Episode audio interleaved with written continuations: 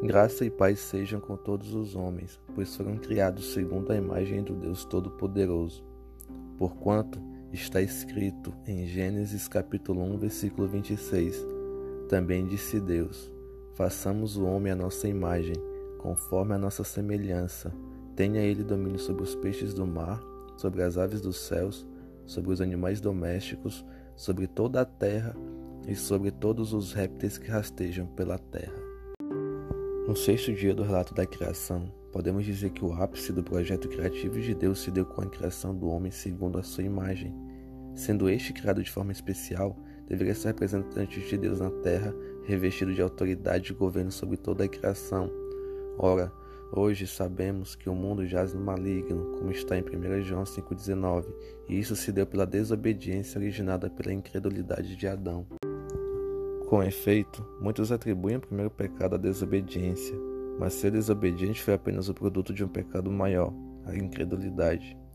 Mesmo conhecendo e tendo relacionamento íntimo com Deus, o homem decidiu desobedecer às ordens do Senhor e foi através dessa desobediência que o homem passou o governo deste mundo para o maligno. De fato, Deus criou o homem sem pecado, bom, irrepreensível, puro e santo como ele. Todavia, este homem pecou não porque Deus falhou, mas porque em vez de dar ouvidos à voz de Deus, o homem deu ouvidos ao que dissera a serpente, corrompendo-se, e por isso toda a sua descendência está em pecado por causa do pecado primordial. A teologia chama isso de natureza adâmica ou natureza pecaminosa. Mas Deus providenciou um plano divino para restaurar o seu conceito inicial e tornar o homem justo outra vez aos seus olhos. Em Romanos capítulo 5, versículo 19 diz: porque, como pela desobediência de um só homem, muitos se tornaram pecadores, assim também, por meio da obediência de um só, muitos se tornaram justos.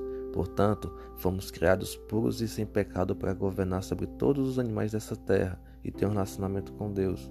No entanto, pela desobediência transferimos o governo do mundo para o maligno e nos distanciamos do Criador. Mas, graças à sabedoria, bondade e poder de Deus, foi-nos dada uma chance de reconciliação. Agora, não só podemos ser justificados pelo sangue do Cordeiro, como também pela fé podemos nos tornar filhos de Deus e ter para sempre o privilégio de andar na presença do Pai, assim como foi o seu plano inicial.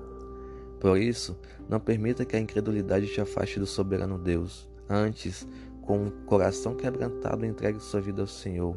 Permita-se ser lavado pelo sangue da justificação e retome o relacionamento que foi quebrado pelo pecado. Porquanto Deus te ama e quer agora que a sua criação se torne parte de sua família. Você nem eu podemos negar esse convite.